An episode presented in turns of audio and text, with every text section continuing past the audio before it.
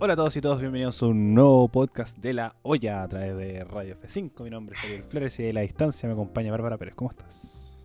Hola, bien, aquí estamos. Nada, nada mucho que decir.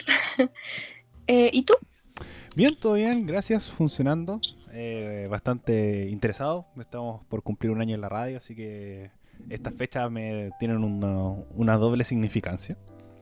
Ay, qué bonito. Así que, ¿por qué tiene una doble significancia? Porque este programa lo estamos grabando un día 18 de octubre, el día en que comenzó el estallido social, el día que Chile despertó, el día que Chile cambió, el día que el antiguo Chile dejó de existir y nace una nueva república independiente llamada Chile.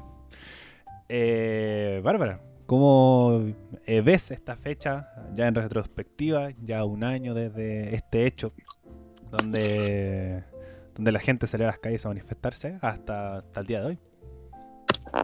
Em, me produce emociones mezcladas.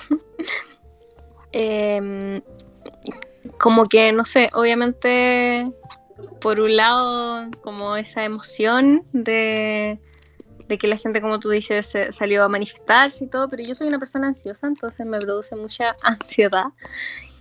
Y mm, sobre todo porque no sé si a un año en verdad se puede decir que lo que decía ahí de que murió el viejo Chile y, nació esta nueva república, porque no estoy segura de que eso haya pasado. No sé, me pasa eso, como que me, me, me.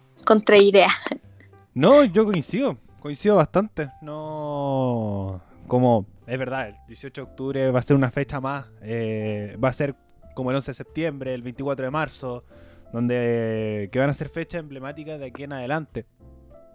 Eh, la gente va a salir a manifestarse, se van a querer conmemoraciones, eh, distintos actos. Obviamente va a ser una fecha que marca, va a haber un antes y un después después de esta fecha. Eh, sin embargo, yo encuentro que los cambios se van a notar mucho tiempo más. Eh, no creo que, si es verdad, creo que fue un movimiento que tuvo una ganada y una ganada muy, muy grande, que es el cambio de la constitución, o un eventual cambio de la constitución en, en casi seis días más, eh, una semana. Eh, que para mí es un- el, el gran triunfo del, del estallido, del estallido social.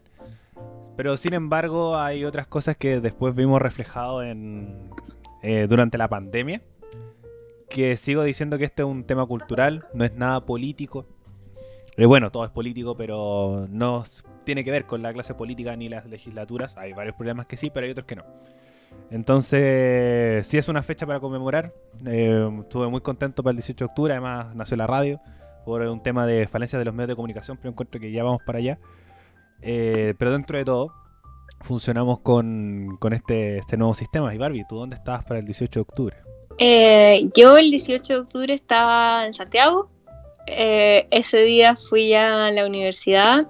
Eh, yo estaba en medio de una campaña, pero era viernes. Los viernes en el patio de comunicaciones no hay gente. Entonces no, no iba a hacer campaña ese día, pero fui a buscar un par de cosas. Lo que uno hace. Y como a mediodía se me ocurrió la fantástica idea de ir a uno de estos cafecitos como muy escondidos que están en, en las tarreas a estudiar. Y cuando salí ya tipo 4 de la tarde, estaba 3 de la tarde, estaba la embarrada afuera. Eh, no se podía respirar, las micros no paraban, estaban las estaciones de metro cercanas estaban todas cerradas. Eh, los pacos muy inoperantes, te acercabas a preguntarles algo y te contestaban pésimo. Así que me demoré como dos horas en llegar a mi departamento porque tuve que irme caminando, porque no tenía batería en el celular además. Y mi pololo ya piola me presumía muerta porque veía que en la tele que estaba la embarrada y yo no llegaba y no contestaba el, cel- el celular. Fue traumático, fue un evento traumático. ¿Y tú? Eh, yo ese día tenía programa. Tenía que ir a la radio, en la antigua radio en que trabajaba. Y bueno, salí el viernes, fue un cacho, fue un día como con muchas muchas manifestaciones desde temprano. Eh, costaba ir a como en la mañana, mucha, bueno, ya venía elevaciones me hacía hace mucho rato atrás. Entonces fui a la universidad en la mañana, fue muy poca gente. Y eh, me quedé casi conversando con el profe como de la vida. Ah, incluso nosotros tenemos que presentar un proyecto de, de entrevista audiovisual. Entonces, nosotros con mi compañera quisimos hacer sobre un videojuego que iban a sacar del 11 de septiembre. Y el profe nos dijo así como, puta, eh, ya bacán, muy buena la idea, pero como, igual busquen otras cosas, porque igual es como atingente a lo, actual, eh, ya están elevaciones masivas, pero no creo que llegue a más. Así que eh, está bueno el tema, pero búsquenle una relación con la actualidad. Eh, ese mismo 18 de octubre en la mañana, tipo 8 de la mañana. Y después ya la próxima semana tuvimos que decirle al profe que tomamos el tema sí o sí porque vino el estallido social. Pero después, bueno, tuve clase en la mañana, me fui a, a, la radio. Había muchas estaciones cerradas, tuve que bajarme como tres estaciones antes y caminar. Eh, llegué tarde al programa y como que tuve un día muy, muy movido. Y además como día anterior había venido Iron Maiden a Chile, así que estaba como cansado en general. Y llegué a mi casa en un trayecto que de media hora lo hice en dos horas, por lo mismo, por el cierre de estaciones, había mucha gente en las calles. Y llegué a mi casa y me quedé dormido. tipo 7 de la tarde. Me quedé dormido y desperté el otro día a las 6 de la mañana con mil mensajes en mi teléfono. Y prendo la tele y Chile eh, está en llamas. Había estado en llamas la noche anterior. Sí, yo estaba bien estresada porque además mi mamá andaba en, en Canadá en un congreso y obviamente no pudo hablar conmigo casi todo el día, pero yo estaba muy paqueada como, ¿qué pasa si me llama justo como cuando yo iba caminando a mi casa llorando porque obvio que tuve ese ataque de pánico en el centro? Eh, como que yo no sé qué pasa si me llama ahora y no le contesto y no sé, se mete onda el grupo de la familia y cacha que está la embarrada, eh, se va a asustar, e-, ella está súper lejos y el resto de mi familia igual es súper... Eh, son, son todos bien buenos para preocuparse. Entonces, no, y después ya en la noche cuando empezaron los cacerolazos se me asustaron las perritas. Y, y, al final con las perritas funcionamos de una forma, yo tengo dos perritas, que mm, eh, como que las tres absorbemos las emociones de la otra. Entonces yo estaba estresada, se estresaban ellas y, y yo al verlas estresadas a ellas me estresaba más yo y al final era todo un círculo vicioso. Pero además yo vivo súper cerca de la escuela Carabineros y del hospital. Entonces el helicóptero pasaba fuera de mi apartamento fácil cada 20 minutos. Y pasaba súper bajo y con la luz y yo me acuerdo que estaba tan asustada, como yo no estaba ni cerca de donde estaba como quemándose Chile. Pero quemándose Santiago, porque a estas alturas Chile todavía no se estaba quemando. Chile se empezó a manifestar al día siguiente, como en, otras regiones. Eh, pero estaba tan asustada y, y, no me despegué de la tele. Yo, de hecho, yo digo, como yo no veía tele nacional hace años, no, desde que tengo acceso a servicios de streaming, no consumía tele nacional, exceptuando en la mañana que veía las noticias antes de irme a la U. Pero si no, yo me informo con eh, radio y con redes sociales. Pero creo que desde el 18 de octubre del año pasado, eh, mi tele está normalmente fluctuando entre Netflix y canales nacionales. Y creo que nunca había estado tan pegada a, la tele, como a la, señal de televisión. y no sé, como que cada cierto rato cambiaba la tele, buscaba eh, si estaban diciendo otra cosa, si iba a la piñera, si no iba a la piñera.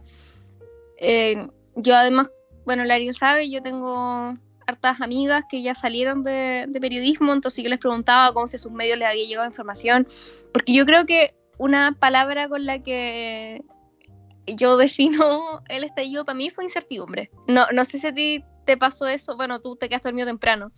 Pero yo, por ejemplo, esa noche casi no dormí. Y yo creo que, no sé, la única como comparación para mí es, ahora con el COVID, como cuando estábamos con 5.000 muertos, o sea, 5.000 casos diarios.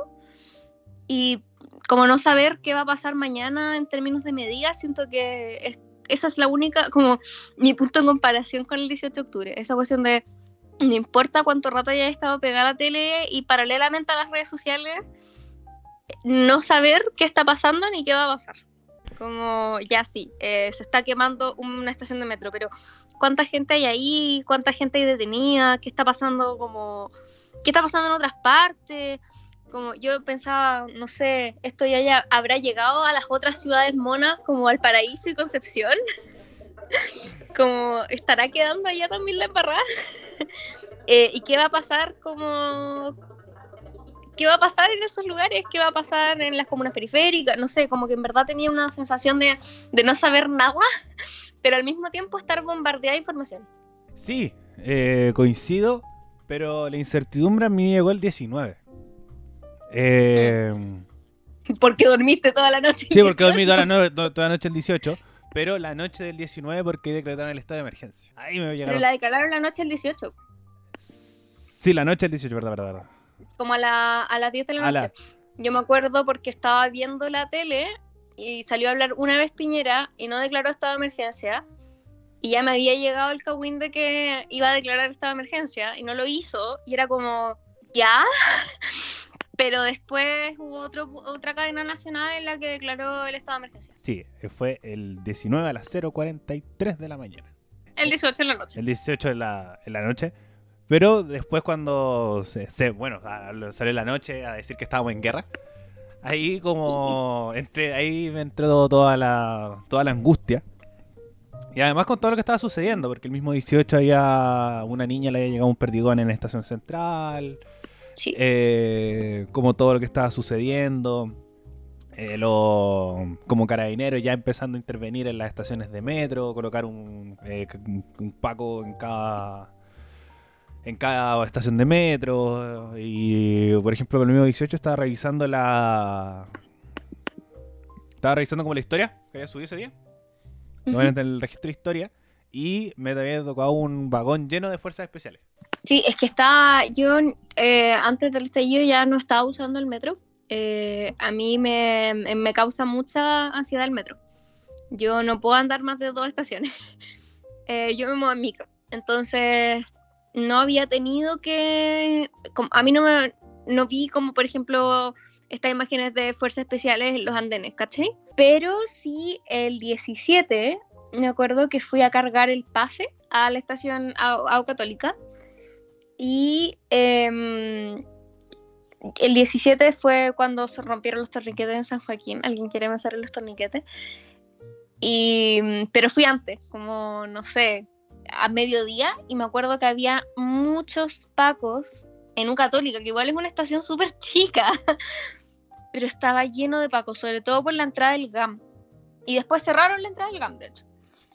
Y no sé, me acuerdo que me hizo sentir tan como, como esa, esa sensación en el pecho, como de, como de que va a pasar algo, pero no sabéis qué, no sabéis si te va a pasar a ti, pero como que va a pasar algo. Eh, bueno, yo también estaba, me pasaba lo contrario. Yo estaba muy escéptico de lo que iba a pasar. Como veo, veía las manifestaciones y como que decía, no, ahora nació un nuevo Chile. Eh, con un montón de cambios y todo. Y decía, no, esto va a durar. Puta, fue un día viernes. Ya el lunes comenzamos a trabajar y funcionamos. Eh. Sí, igual, yo igual pensaba eso, pero como que sentía, era esa cuestión de que, no sé, que sabía que, iba a quedar la cagada en, otros términos, ¿cachai? Como que iba a haber esta gente detenida. Eh, un católico igual, como dentro de todo, no era una estación en la que se rompieron torniquetes, ¿cachai? Pero está ahí entre Baquedano y Santa Lucía, que no es menor. Y no sé, era esa cuestión como de, oh, si así está aquí, ¿cómo, cómo estará en San Joaquín, por ejemplo? Y no sé, era como eso, pero así una anticipada de que si iba a quemar Chile, no. Sí, era, era como súper extraño. Después despertar el otro día con todo, la, todo lo que había sucedido. Con, me acuerdo que lo primero que vi fue en TVN, la Plaza Maipú y como que habían roto como los bolones de la plaza y los tiraron así como el metro y como que todos se preguntaban primero cómo los sacaron.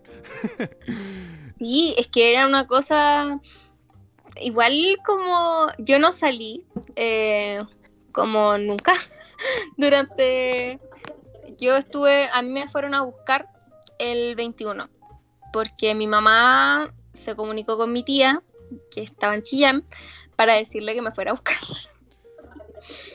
Y mm, yo no salí esos días que estuve en, eh, en Santiago porque me daba miedo.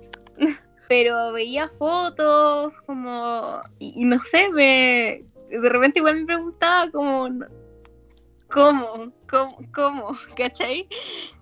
Como ya, yo sé, por ejemplo, yo sé que yo no me puedo subir una estatua porque no tengo la capacidad física. Pero sé que hay gente que puede, entonces como ver la estatua quedada no intervenida eh, no me causaba como impresión, así como tampoco la gente arriba de los paraderos. Pero de repente como ver los cartelitos del metro como los grandes eh, en el suelo o, o cosas así, igual me causaba como... ¿Cómo fue posible? No, sí, igual los temas de infraestructura, por ejemplo, cuando botaban las estatuas. También, como, como todo esto, estos como simbólicos que, que se realizaron también causaban alto impacto. Pero como tú estuviste en Xi'an, eh, ¿cómo lo viste desde el punto de vista de la como de la información? Como el trabajo de los medios de comunicación, las redes sociales, la importancia de las redes sociales. ¿Cómo lo, cómo lo viviste? Y sobre todo desde allá, como sabiendo que si eh, tenía un, una fragmentación igual súper clara. O sea, bien como lo yo, no, no te voy a mentir. Como yo siento que, de nuevo, yo no sabía lo que estaba pasando acá y yo estaba acá, ¿cachai? Como yo, o sea, reformulo. Yo sabía que acá estaba quedando la embarrada y que las tardes la gente salía a protestar. Y eh, habían muchos pacos en la calle, una cantidad absurda de pacos. Como yo no sabía que en Chillán habían tantos pacos. Eh, y por lo mismo, como yo trataba de hacer un símil, como mm, si ya estamos en Chillán, por ejemplo, Conce tiene que estar en el suelo. Efectivamente, Conce, el centro de Concepción, estaba en el suelo. Sigue en el suelo porque no lo, no lo repararon. eh, y nada de eso, se nada de eso salía. Eh, incluso cuando ya las manifestaciones en Plaza Italia estaban, porque yo sé, yo sé que hay una parte de, del sector movilizado que le gusta decir que la calle nunca se soltó, eso es mentira. eh, la calle se soltó, hubo momentos donde las manifestaciones en Plaza Italia ya no, ya no eran las mismas. Y de hecho, como la marcha del 25, la marcha del millón, fue una situación extraordinaria. Eso no. Además, que me carga el término de la marcha más grande de Chile porque yo sé que las marchas del 8 de marzo tenían más gente, pero no vamos a entrar en esa discusión ahora. pero ya llegó un punto donde, por ejemplo, mostrar todo el día Plaza Italia desde una misma cámara que tenían puesta arriba un edificio, como que ya casi no tenía sentido, porque era como, no está pasando nada nuevo, nada que no veamos todos los días, ¿cachai? Pero por otro lado, de lo que estaba pasando en las regiones no sabían nada, exceptuando los casos en los que hubo gente herida de gravedad o incluso muerta por acciones de carabineros, no, no había reporte de regiones. Como con Cueva decían si es que el resto de las regiones que no fueran la metropolitana y sometimes Valparaíso, con Cueva avisaban si es que estaban todavía en esta emergencia, si estaban todavía con toque de queda. Entonces, como que no sé, siento que bien como leo yo desde esa perspectiva. Eh, sí, igual coincido. Bueno, igual los viernes era el día más álgido. Como frase como tal, es como nunca se soltó la calle. Eh, bastante mito. Pero sí había una, un realzar social, por lo menos de octubre a diciembre. Como llegó enero, febrero, vacaciones, eh, bajó bastante, bastante, bastante. Y incluso los viernes también, también bajó mucho la gente. Sí, en vacaciones, ¿no? Si fue un... No, antes. Después del viernes de la marcha al millón, nunca más. No, hay... Nunca más esa cantidad de gente. Ah, no, nunca, nunca, nunca eh, para llegar al millón. Porque por eso mismo, es una marcha extraordinaria que la del millón doscientos. Eh, pero sí, eh, había más gente de lo normal, sobre todo en un, de un periodo que veníamos sin movilizaciones y tan masivas. Por ejemplo, era acordarme que íbamos a las marchas de la Confech y súper, súper poca gente, muy poca gente. Incluso hubo una manifestación como en octubre, antes, en agosto. Me acuerdo que fuimos a una. Y no, súper, muy, muy poca gente. No había apoyo. Hasta que después pasó esto de, del 18 de octubre y se mantenía la constancia del, día viernes en, aquí en el centro de Santiago. Pero sí, obviamente hubo un bajón de las manifestaciones, pues llegó COVID. Pero eh, la acción de las autoridades igual fue cambiando.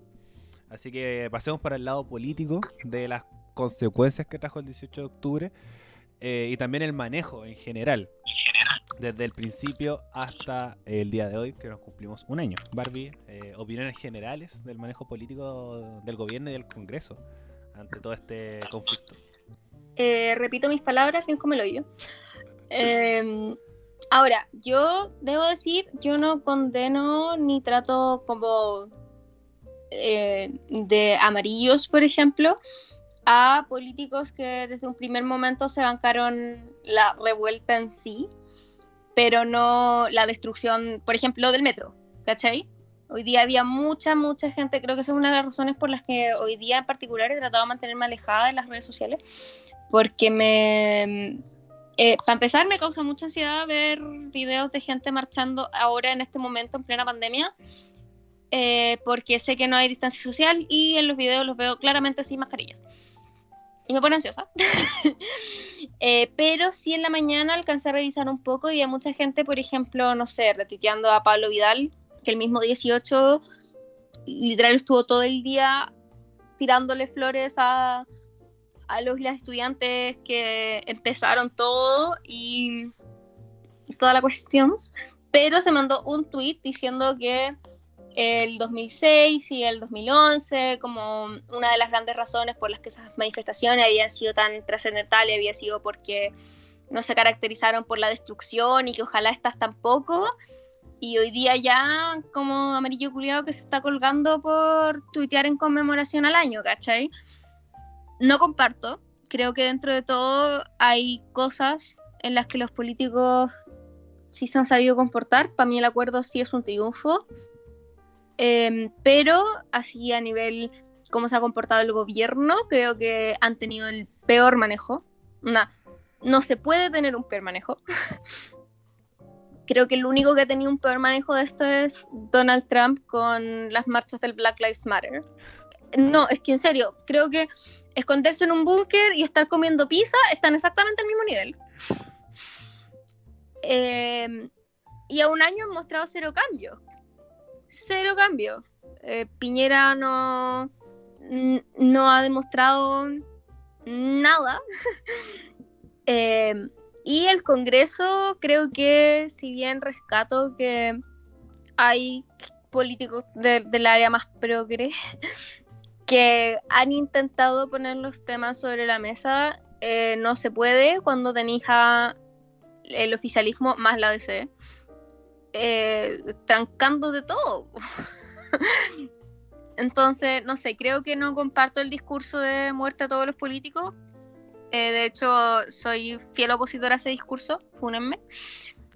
Pero tampoco comparto, o sea, tampoco voy a defender a la clase política. Esos son mi análisis como más en general. Sí, comparto bastantes puntos. Eh, como obviamente la... Eh, también se iba bastante por en la manifestación pacífica y que también yo encuentro que esa es la que genera más impacto. No creo que, que sea la como el vandalismo porque además es un argumento súper utilizado por los que están en contra. Y para los que están al medio, les, les toma como un argumento, les, les causa como peso. Así que para intentar no, no calzar con nada. Creo que en ese sentido me hace bastante, eh, bastante sentido lo que tú dices. Y por otro lado, también lo de la clase política.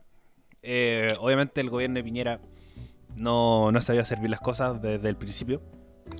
Desde que salió hasta el momento que... Hasta el día de hoy, porque no, no sabido manejar la, el gobierno. Cosa de la crisis COVID y también todo lo que pasaba antes del estallido social.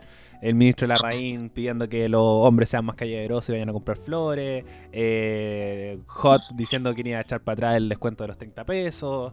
Fontaine diciendo que el que sale más temprano puede tener el pasaje más barato.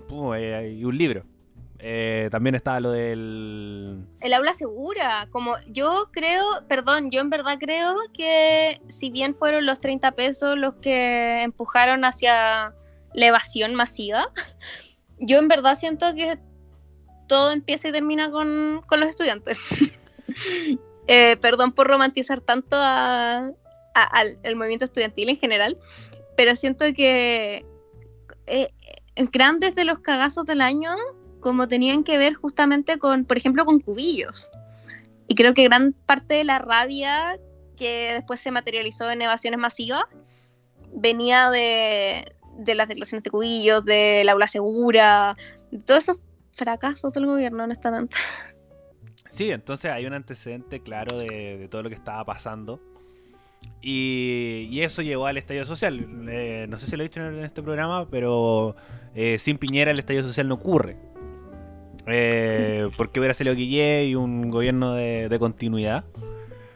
Eh, y que también este carerrajismo como transparentado generó una serie de indignaciones, como decía la Barbie, también lo de Aula, Segura, que además era potenciado por eh, Chadwick, que era un, ministro del Interior bastante autoritario, con un enclave muy autoritario, que iba profundizando todo esto. Bueno, ahí después vienen los cambios, estos cambios de gobierno, de, ministerios que varios me, hicieron bastante sentido, eh, pero varios que no, llegaron a ningún puerto o que partieron bien y se fueron entrampando en el camino. Caso Briones, caso Blumel, caso Rubilar. Eh, mm, yo me acuerdo de ese cambio de gabinete, no sé cómo lo viviste tú. Yo lo viví en, en la FECOM eh, nosotros en, la Facultad de Comunicaciones de la UC ese día teníamos justo como mesas de diálogo. Hicimos como encuentro con los profes, fue súper lindo, un momento de mucha catarsis, mucho amor. Eh, y mm, facultad llena de periodistas. Obviamente que cuando empezó el cambio de gabinete lo proyectamos en una sala y estábamos todos desde las secretarias de la facultad, los estudiantes, los profes, el decano, todos viendo ese cambio de gabinete y me acuerdo que la conclusión en la sala, mientras iban diciendo los nombres, que obviamente ya nos habían llegado de otras partes, era como la wea mala.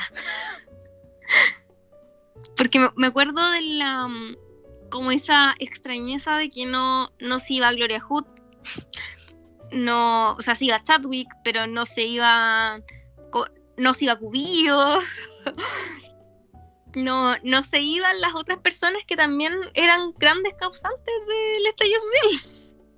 El otro era el Enroque de Pérez. Sí, como. Ay, que, yo hasta el día de hoy pienso en Paulín Cantor. Mm. Paulín Cantor no hizo nada mal en su ministerio. Para que la sacaran y la reemplazaran por esta señora.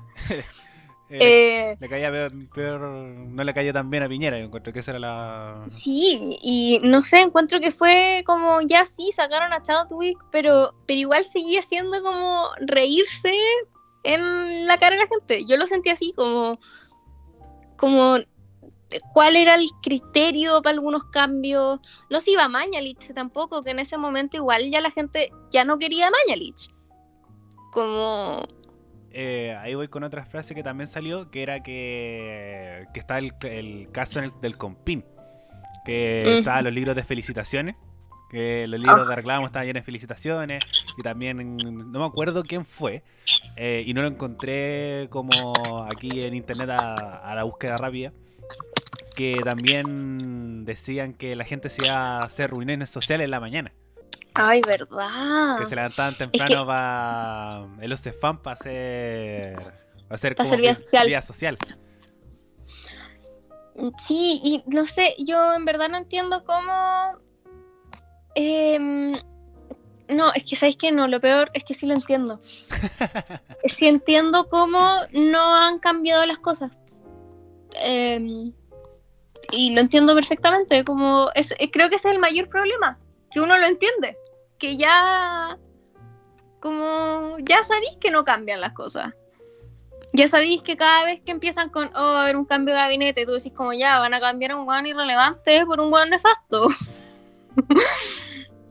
y efectivamente, así ha resultado ser una y otra vez el cambio Blumel-Pérez. Yo no soy fan de Blumel, como creo que Blumel es responsable de muchas cosas y creo que como ministro del Interior de, de cuando se produjeron grandes violaciones a los derechos humanos en, durante el periodo de la revuelta debería responder.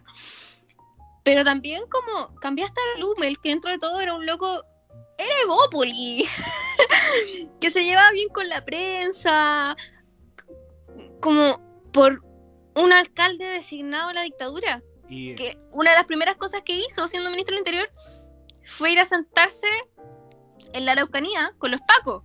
Lo encuentro como. Yo a estas alturas ya no creo que sean cagazos, no creo que sea mal manejo. A estas alturas creo que es derechamente provocación. Creo que, que es casi un. Me da lo mismo, total. ¿Qué puede pasar?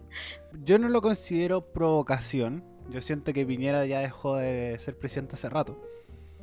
Eh, Ojo que no dije que fuera provocación de Piñera. Sí, no hay. Recordemos que existe un segundo piso que es donde se toman las decisiones y todos sabemos que ahí no manda Piñera. Sí, no, la ruleta ahí está bastante peso, y a eso iba.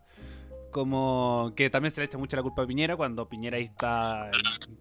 Debe estar todo en pastilla y uh, tirando para adelante, si no, sale a hablar muy poco, ya no hace tanta actividad pública, comparación antes del 18 de octubre, que eh, gobierno hiperpresidencialista y la figura del presidente hablaba por que sí, porque no y por si acaso. Igual no le quitó la responsabilidad a Piñera. Creo que Piñera tiene responsabilidad y tiene que responder. Pero de que el loco claramente no manda hace mucho rato, no manda. Es que obvio, si, si tiene responsabilidad porque sigue siendo el presidente. Entonces es una voz de autoridad y que tiene que poner orden. Pero si no te ponen las pilas, no funciona. Entonces Piñera ya no se puso las pilas, se las sacó y se fue a su casa. Entonces, por ejemplo, eh, la UDI fue la que impulsó a Víctor Pérez como ministro del Interior. Entonces, como para mostrar como los pesos que tienen los partidos políticos y que también Evópoli tenía como estos cargos importantes y con un Blumel que es mucho más que lo que me, gustaba más, que era como muy más eh, parsimónico negociador. Por lo menos decía, decía de ahí al hacer el hecho. Eh, se era súper moderado, En, su forma de expresarse. Entonces eso a mí me, generaba un poco más de confianza que Chadwick, que era alguien que golpeaba la mesa, que desmentía las cosas. Eh, una autoridad muy UDI. Y eso terminó pesándole a Blumel para cambiar por Víctor Pérez, que también, en clave autoritario, un, alguien que golpea la mesa para evitar la violencia eh, en todos los sectores de la sociedad, que el discurso, el discurso de, de, todo el gremialismo. Entonces... Gremialismo, caramba. Exacto. Entonces como que eso ya es un gobierno que va con, como fluido y solo busca ya establecer las como las cuotas o buscar nombres para que la UDI tenga un candidato presidencial. Incluso hasta RN ha perdido un montón de fuerza por la fuerza de la UDI. Salió un poquito desborde eh, en las encuestas. Boom, bajó, lo pusieron en el Ministerio de Defensa y se nos olvidamos de desborde. Eh, y así, entonces creo que ya es un, gobierno de la UDI para tratar de, crear nuevos gobiernos, figuras gubernamentales, porque quien está saliendo adelante es Joaquín Lavín que también no creo que sea eh, como figura UDI para, poder gobernar. Y, eh, y, eso también me hace también pensar lo, bueno, lo que sucede en el Congreso Nacional, que sí es verdad que hay rostros nuevos, pero al mismo tiempo está plagado de figuras políticas muy antiguas. Y también como pequeñas ganadas, porque yo soy muy... Eh, creo que la, la, calle es uno de, de los métodos de, de presión y de legítima democracia. Pero eh, obviamente todo esto se tiene que ver ejecutado en el Congreso Nacional, en las leyes, en la, institucionalidad. Y por lo menos, por ejemplo, el límite de la reelección, creo que es una ganada chica muy importante. Eh, y muy chica y bueno, también la paridad en la Convención Constitucional y para qué decir el, acuerdo del 25 de octubre. Y el, acuerdo encuentro que es la gran ganada. Es la gran ganada. Eh, es la gran ganada la gente que dice que es una cocina, no sabe cómo funciona la política, perdón. Eh, ya llevo como meses tratando de razonar en ese sentido. Bueno, casi un año, desde que fue el, el, polémico acuerdo. Tratando de razonar con gente que lo trata de cocina, pero igual le hacen campaña al plebiscito, como que me cuesta entender, honestamente. Pero si vaya a tratar de cocina un acuerdo que te garantiza poder siquiera pelearla para sacar la constitución, y que además como, sorry, así funciona la democracia representativa. Obviamente los partidos se iban a sentar a conversar. Y al final, dentro de todo, eso no debería verse como una cocina, debería verse también como una ganada. Hiciste que se sentaran a conversar. Como, no es que estén negociando weas por debajo, era una reunión que todo el mundo sabía que estaba pasando, donde todo el mundo sabía quiénes eran las personas sentadas ahí adentro, qué fue lo que firmaron, y además teníais periodistas esperando afuera de la sala para apenas salir alguno a hablar con sus asesores. Como así funciona la democracia representativa. Dentro de todo se supone que los partidos que están ahí son los partidos que de alguna u otra forma han sido votados por la gente para estar ahí. Sí, eh, y justo te voy a dar el pase para ver qué opinás del, proceso en general. Te voy a dar después otro, otro pase para que desarrolles mucho más la idea. Eh, de todo esto que ocurrió, yo como también he conversado con mucha gente que decían como no estabas muy de acuerdo con el acuerdo. Eh, solamente por el hecho que lo hicieron los partidos políticos que generaron el problema. Yo les decía, sí, pero también eh, qué lástima que se vea así a los partidos políticos cuando es el sistema que funciona de esa manera. Y, qué lástima que los mismos partidos políticos tampoco se pongan de acuerdo. Esto es lo histórico de decir que se sentó la UDI con eh, eh Revolución Democrática, con el PS, que ya venían muy peleados desde antes. Y sobre todo que eh, aquí hubo un pequeño punto, que es que no había cambiado la constitución. Seguíamos eh, desde la referencia Noña, para mí es el último horrocrux de la dictadura. La transición a democracia no termina hasta que cambie la constitución. Y a partir de esta del estallido social, podemos decir que se puede cambiar. Está en nuestras manos hacer el cambio. Y dentro, y dentro de todo, eh, fue en un tiempo súper corto. Fue un mes. No alcanzó a ser un mes. No, no alcanzó a ser un mes y además como, como de repente siento que es esa cuestión de alegar por las cosas chicas.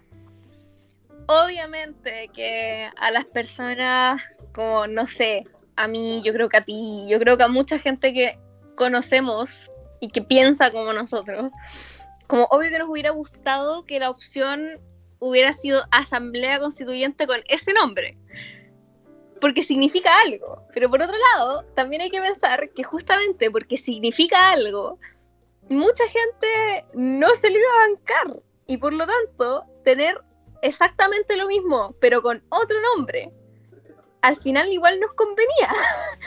Como la convención constitucional es otra forma de decir asamblea constituyente. Y, y además, el acuerdo inicial era Congreso Nacional y Convención Mixta.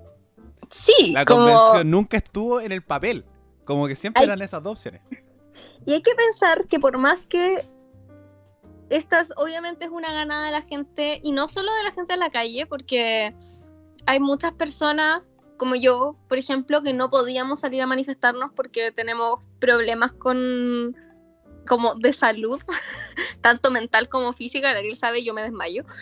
Eh, a mí me baja la presión y me desmayo no creo que hubiera sido conveniente que yo anduviera paseándome en, Plaza Italia, manifestándome medio las lacrimógenas.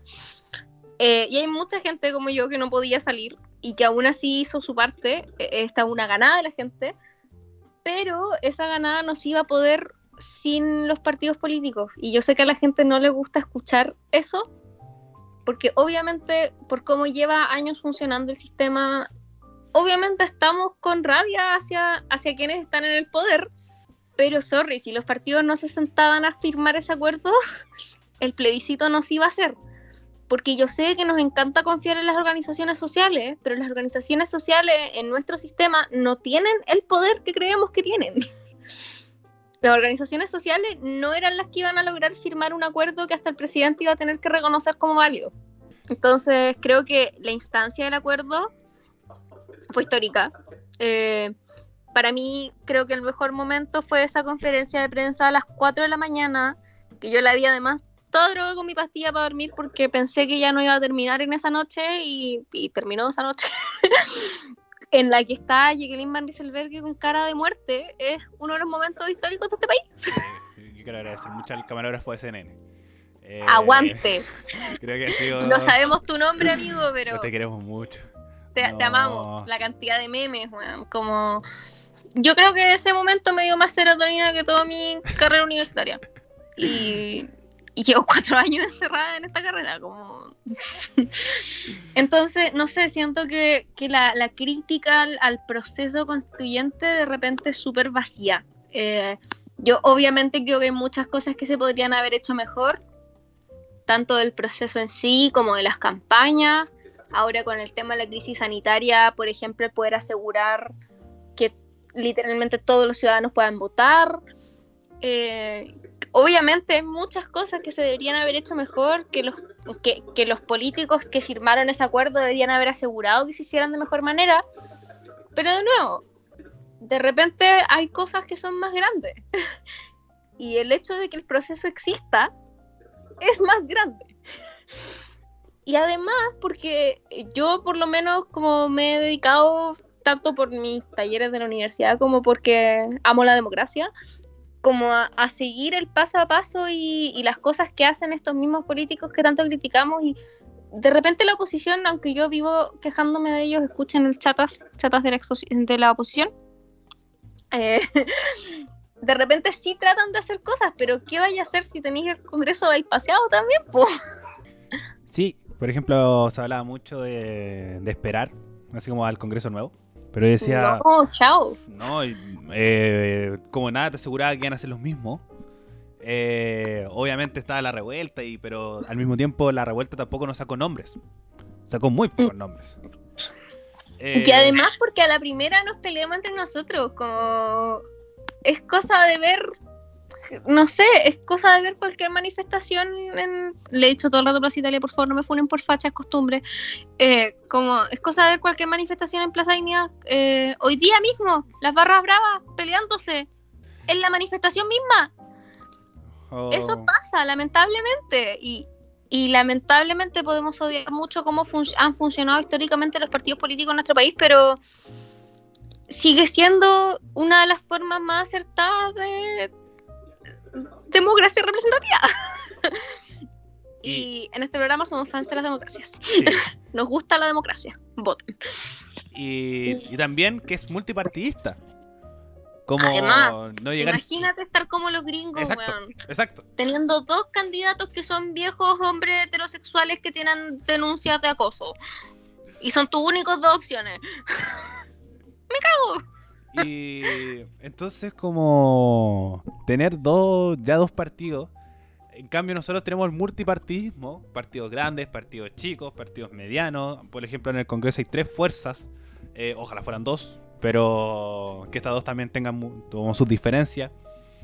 Eh, tener dos oposiciones hace que todo esto siga funcionando y creo que se mantenga de forma plena. Es verdad, como también estoy muy, muy a favor que los partidos políticos actuales están muy viciados, muy, muy viciados. Eh, que sí, es verdad que están los mismos de siempre, gente que está desde la vuelta a la democracia en el, poder, pero al mismo tiempo tampoco generamos nombres nuevos. Yo, yo por ejemplo, mucha gente me, lo he discutido y yo digo que el estallido social debe haber tenido un líder, porque ahí se cayó un candidato presidencial. Como el candidato que tú crees que la gente se puede salir y de las bases también tienen que salir nombres. No podemos gobernar todos juntos. No podemos eh, meterlo a todo en una sala. Por ejemplo, el asambleísmo, esto lo, conversé con una, candidata, a la, bueno, ahora la actual eh, presidenta de la FEDEP, no está llamando mucho. Porque no, no, no, logran ponerse de acuerdo. Y hay muchas asambleas universitarias que cuánto están 3, 4 horas y no llegan a nada. Uf, mi vida. Eh, y no llegan a nada. Entonces, eh, obviamente están los representantes para que entre menos personas se pongan de acuerdo y se logren sacar las decisiones. Entonces, es un sistema que a mí me hace mucho sentido y que ojalá de ahora en adelante se vaya renovando. Porque, por lo mismo, porque estas personas que llevan 30 años en el poder hizo que esto se viciara y que la gente desconfiara en los partidos políticos y sean de las instituciones más eh, con menos credibilidad de Chile están muy, muy abajo. Incluso creo que hasta están por debajo de Carabineros, por, en cifras. Sí, sí, de hecho. Entonces, miren, debajo de Carabineros, no puede haber peor institución que Carabineros y están los partidos políticos debajo. Y se supone que son los que nos representan, así que ojalá se pueda ir renovando en un en un en, en este eh, como próximas parlamentarias y ahí como empezando a cerrar que es como que se puede sacar del, del, 18 de octubre, como si realmente Chile cambió, lo que partir, eh, terminar como partimos, eh, de decir, yo todavía no, no le doy como un triunfo como, en el sentido de, que Chile cambió, sino el punto máximo para decir el acuerdo si en el 18 de octubre el acuerdo no sucede y si en el acuerdo no cambiamos la constitución de 1980 y ahí realmente yo voy a pensar o voy a decir cuando se publique la nueva constitución que ahí recién estamos en una democracia, una democracia como tal y no en una transición a eh, desde 1989 hasta el día de hoy. Eh, y lo otro es también verlo en las urnas, lo que hemos dicho bastante en este programa. Nosotros confiamos en la democracia y creo que es la forma más clara de demostrarla. Como no quiero que se vuelva a repetir lo de Piñera. No quiero que se vuelva a que un 25% de la gente, incluso hasta menos, estoy hablando de memoria, eh, saca un presidente. Y ya vimos que un piño muy poco sacó ese presidente y ya vimos cómo hizo las cosas. Entonces, eh, ya sé que este... bueno, yo tenía mucha esperanza que el plebiscito de abril eh, fuera el reflejo de que Chile haya cambiado y que el apruebo a ganar por una victoria aplastante con 6 millones de votos, eh, con una diferencia notable, que realmente sea eh, como comprobar que era legítimo. Pero, contexto COVID, yo estoy ansioso de las elecciones presidenciales porque, como van las cosas, está saliendo Joaquín Lavín. y eso es no haber aprendido nada.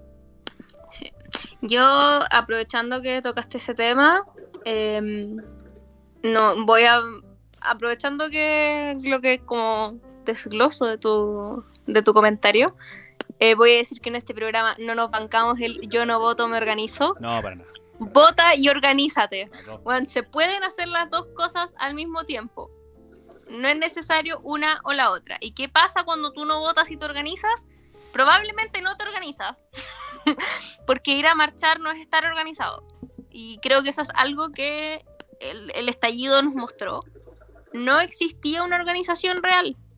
Sí, se armaron cosas, sí eh, existió gente que fue, por ejemplo, a prestar primeros auxilios, existieron las brigadas de primeros auxilios, pero eso no fue una organización de todo movimiento, porque no habían líderes, no habían canales de comunicación, era gente, que no es por desmerecerlo, pero no hay una organización, así que claramente no te organizas. Y si no votas, como al final ese Congreso del que tanto te quejas va a seguir ahí años, porque los senadores que ya no se puedan reelegir como senadores se van a tirar a diputados, los diputados que ya no puedan tirarse a diputados se van a tirar a senadores, y al final las cámaras van a quedar invertidas, pero van a quedar exactamente igual. ¿Por qué? Porque va a ir, va a, ir a votar exactamente la misma gente que votó por ellos. Y tú mientras tanto diciendo que no votas y te organizas. Y el país sigue igual. No nos sirve de es, no nos va a servir de nada cambiar la constitución si es que no vamos a votar después por la gente que va a estar en el Congreso. Es que es también eso. Si organízate con un partido político para poder sacar los que están.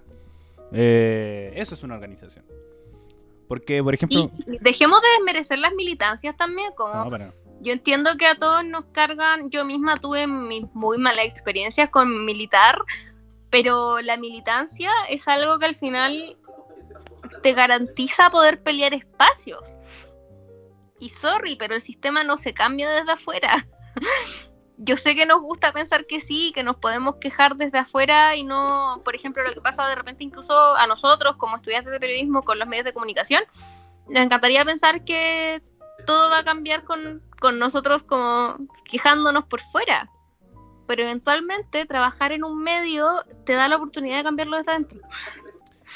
Y así mismo pasa con los órganos gubernamentales. Eh, y con los partidos y con todo. Trabajar desde adentro al final te da una oportunidad de cambiar cómo funcionan las cosas. O entenderlo por lo menos. O entenderlo por lo menos, como entender las instituciones es, fundamental, entender los procesos es fundamental y, por ejemplo, no participar del proceso constituyente es algo que no se puede, no te puedes permitir eso a ti mismo, como para mí una persona no puede andarse diciendo revolucionaria y que quiere cambiar el sistema y no ir a votar por una nueva constitución. Para mí esa persona no es revolucionaria, es pintamono. Sí, porque igual estamos en los tiempos en que esas son las formas. Como... La revolución es cambiar las cosas. Eh, yo sé que en este programa no hacemos recomendaciones como en nuestro otro programa, una cosa lleva a la otra, vayan a escucharlo. Pero yo, por ejemplo, ayer vi una película que se llama eh, El juicio de los, de los siete de Chicago. Bueno, en, inglés se llama The Trial of the Chicago Seven. Es de Netflix. Y hay muchas partes donde los locos en verdad como... Ya, la película se enmarca en que hubieron riots en Chicago, manifestaciones gigantes que quedaron con muchos heridos y eh, quema de la ciudad, todo. Y, los locos igual te dicen como, pucha, sí, pero como la, revolución en este momento no era quemar Chicago, ¿cachai? la revolución igual es participar, el progresismo igual es preocuparse de la educación y de la pobreza y de la economía. Eso igual es progresismo, eso igual es, es trabajo, es, es revolución. La revolución no es solo una revolución cultural que se hace en las calles, también se hace en las urnas y se hacen los documentos y se hace en el Congreso. Sí, coincido, coincido bastante, así que bueno, también. Eh, no, yo no espero grandes, eh, grandes como números para este plebiscito, pero sí para las próximas presidenciales, sobre todo que, es cambiar el futuro del país, que se note que realmente queremos cambios sociales y no a los mismos de siempre, que ha sido un, discurso tan repetido, pero que, que, que siguen escuchando desde eh, un Bachelet 1 y no cambia no cambia nada, como este Congreso realmente como dio atisbos de cambio eh, con el ingreso del Frente Amplio, pero les falta bastante, les falta bastante. Eh, aún así creo que podrían empezar a ya organizarse, a ponerse de acuerdo, para un presidencial, porque creo que ese es el siguiente camino. También como decía la Barbie, ojo también que se nos vienen elecciones de gobernadores y de alcaldes. Y hay alcaldes que no se pueden reelegir pero lo más posible es que hay una gran cantidad de diputados que renuncie para postularse alcalde. Porque son los diputados que no se van a poder repostular a ser diputados. Exactamente. Entonces, al final, de todo depende de lo que pase. O sea, obviamente no todo se hace exclusivamente en las urnas, pero gran parte sí. Entonces, como porfis, porfis, voten. Em, porque al final, si no, en verdad no se va a ver ningún cambio tangible. Y además también como dejemos de pedirle tanto, tanto a la gente como a los políticos. Em, también hay que entender que, que hay ataduras dentro de ejercer cargos. Creo que de repente lo que se les exige por ejemplo, el año pasado, en pleno estallido social, lo que se le exigía a Boric, por ejemplo, para que no se lo funaran en las calles, eran cosas que igual escapan de su posición como diputado. Es un diputado de un partido chico, un partido relativamente chico en comparación a los partidos grandes que no son del Frente Amplio, o en comparación a la Concerta, por ejemplo, que ya no se llama Concerta. como no le podéis pedir que el loco como, no sé, decapita Piñera, ¿cachai?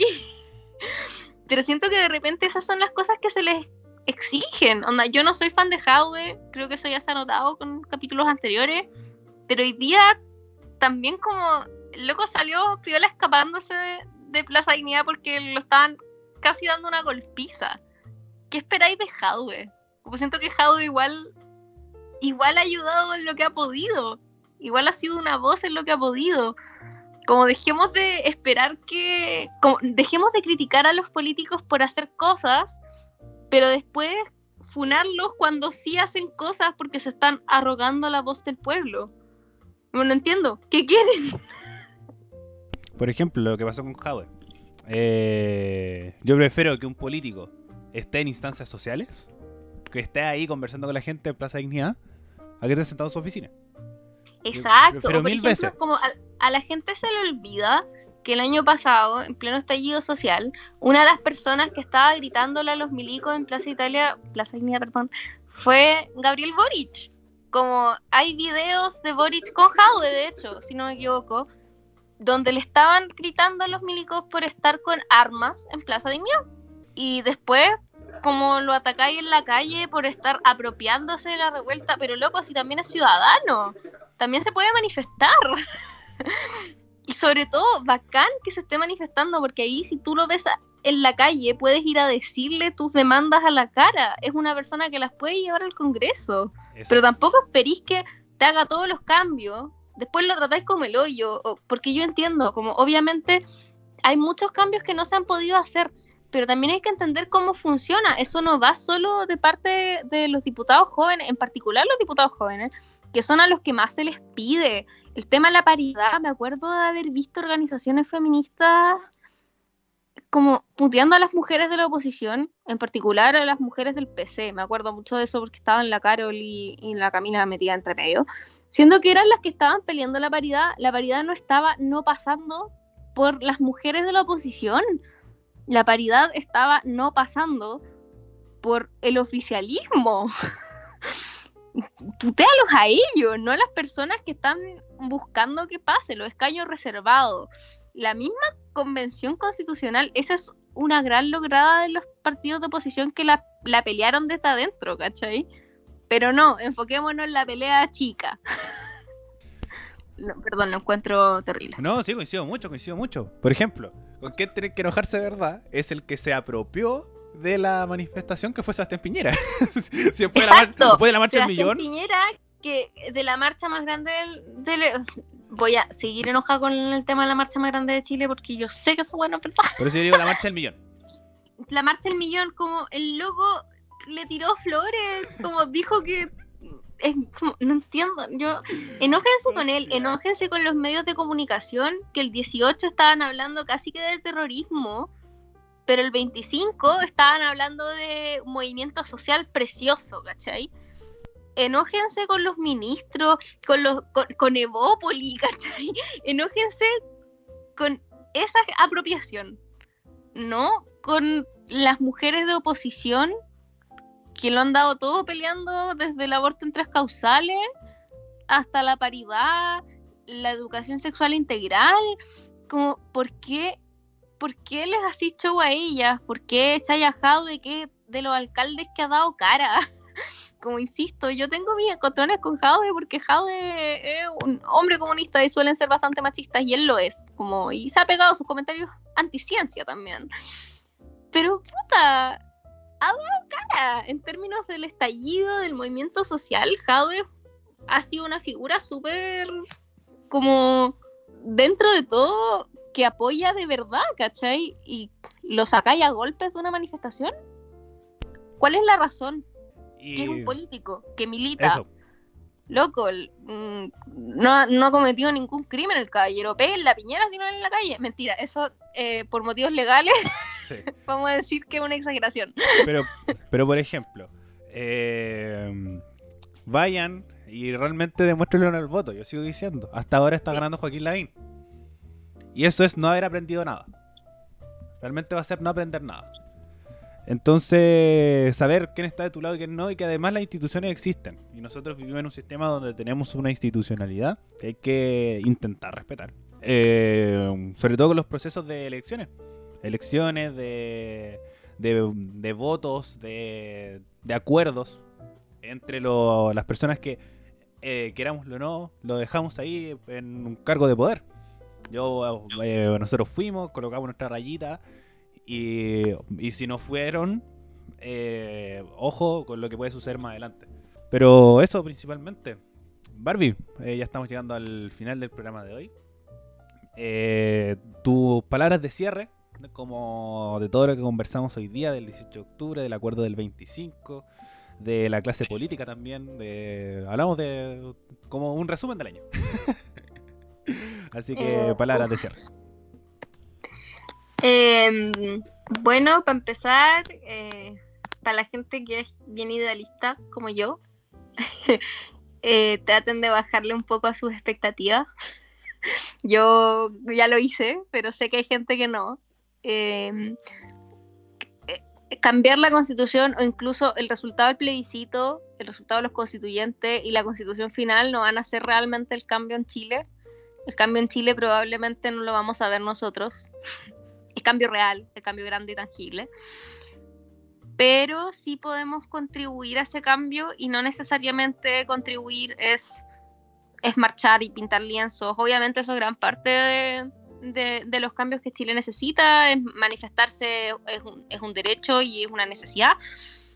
Pero eh, asumamos responsabilidad y, y- y tomemos parte de realmente de- del, del proceso si hay en su momento los cabildos, si habían cabildos, ojalá hayan ido, si se vuelven a generar esas instancias, vayan, voten, por favor, voten. Si no hay una razón de peso para no ir a votar el 25, vaya a votar como escudo facial, mascarilla, guantes, toda la weá.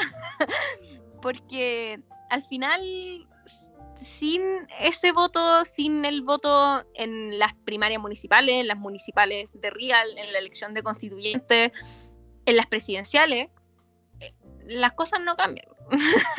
Entonces, mi, mi gran reflexión es como, porfis, porfis, voten. Así funciona la democracia.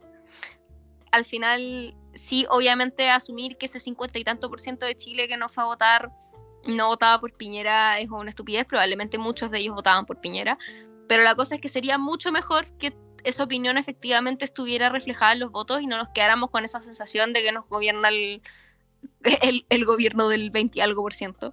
Eh, y eso, y porfis, porfis, como eh, yo llamo por lo menos a no manifestarse estos días, es exponerse exponer al resto, incluso si va con las medidas de seguridad, porque en un espacio como una plaza donde no hay, como, donde se llena de gente, no hay real distanciamiento social y no estamos para contagios ahora. Y además no estamos para arriesgarse a que los pacos se lleven gente detenida, quiten carnets, como por favor no se exponga, eh, todavía hay una pandemia. Eso.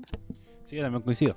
Y además, eh, si no hubiera sido por eh, medidas eh, del plan paso a paso, Santiago no estaría en fase 3. Eh, entonces yo estoy muy, yo sigo a favor de las cuarentenas y con una con una seguridad social que nos permita poder trabajar de forma segura. Pero así que bueno, si estoy a favor en contra de eso, sería bastante a, ir a manifestarse. Eh, tenemos la herramienta de las redes sociales, que también ejercen presión. También es un método válido de, de manifestaciones, pero hay que, hay que ir viendo también. Todavía seguimos en coronavirus, todavía seguimos en pandemia. Casi 2.000 casos diarios. Ujú, no es menor. No es menor, no es menor. Eh, que, que estamos mejor, sí, pero estamos estancados. Y estamos subiendo porque estábamos llegando casi a los mil. Sí, sí, no, no hemos mantenido entre... Un poquito. Eh, hablo como- yo prefiero estancamiento por lo menos para tener un, un poco más de optimismo. Eh, pensaba que voy a ser peor. Eh, después del 18 pensaba que voy a ser peor, pero nos mantuvimos. Y respecto a lo del programa de hoy día, la Barbie hizo el llamado a votar, coincido, pero también voy a agregar el, tema de informarse. Creo que es Mm. muy importante. Es muy, muy importante. Eh, informarse de todo lo que está sucediendo. Y si no lo entienden, no hay ningún problema con preguntar. Eh, nosotros estamos aquí para conversar, para explicar, para hacer un cambio. Y si no entienden, no hay ningún problema con que se lo explique. Los medios tradicionales son muy enredados para explicar las cosas. son muy enredados. Eh, y hay cosas que se pueden desmitificar, que siempre hay muchas organizaciones que están, eh, organizaciones, medios de comunicación, que están tirando cosas entretenidas, eh, que te hagan entender todo lo que está sucediendo, qué es una constitución, por qué hay que cambiarla, eh, qué es relevante a la hora de, cambiar la constitución. Por ejemplo, de ahora se viene, con una eventual victoria de la prueba, se viene la elección de los constituyentes. Y, es súper importante saber bien quién te va a escribir la constitución desde qué mirada, y más encima con un quórum tan alto como de dos tercios. Entonces se viene un proceso largo, un proceso que puede ser difícil de entender, pero que es importante saberlo. Y al mismo tiempo saber quién es tu. quién están representándote también. Tú, persona que eres de Maipú, persona que eres de la Florida, de Tomé, de Punta Arena, al norte Iquique, Alto Hospicio, eh, Antofagasta, etcétera, ustedes tienen que saber quién está a cargo o por quién van a hacer que los represente, si es que realmente los representa. Porque si después vamos a hacer estas rotaciones, esto, estas sillas musicales, de que, por ejemplo, Guido Girardi ya dijo que quiere ir por alcalde de Quinta Normal. Entonces Guido Girardi es alguien que está hace muchos años en el poder, mucho, mucho tiempo. Entonces, si él quiere ir a Quinta Normal y no le gusta su trabajo, ojo con votar con él y cosas por el estilo. Así que es súper importante informarse y también saber bien dónde informarse.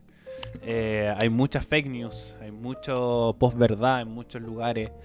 Y, y confía en la gente que intenta hacer periodismo de calidad para, para poder cambiar las cosas. Así que aquí me voy a, hacer un, voy a tomar un permiso editorial. De, también nosotros como en Radio F5 estamos trabajando para eso, eh, con todos los programas que son parte de la parrilla, lo que hacemos en Instagram, este mismo programa. Eh, porque quisimos cambiar, las, quisimos cambiar las cosas. Este programa estar arriba unos poquitos días antes de que la radio cumple un año. Y hemos trabajado con todas las ganas y con todo el ánimo para evitar que todo esto, esto se siga ocurriendo y que los medios realmente cambien. Poder actualizar el medio, como lo decimos en Radio F5. Pero eso, Bárbara, muchas gracias por haber participado en el programa del día de hoy. Te doy este espacio final para que des tus redes sociales y todas las cosas que haces en la vida. bueno, me pueden seguir a mí en mis redes sociales como infinitesimal con dos i después de la n en Instagram, Twitter y TikTok. Ahora que subí un TikTok constituyente, me pueden seguir ahí también. Eh, también no se olviden de seguir la red social de esta, este bello programa, como la OIAPD en Instagram. Pero todavía no tiene nada porque no hemos tenido tiempo, pero algún día lo va a tener.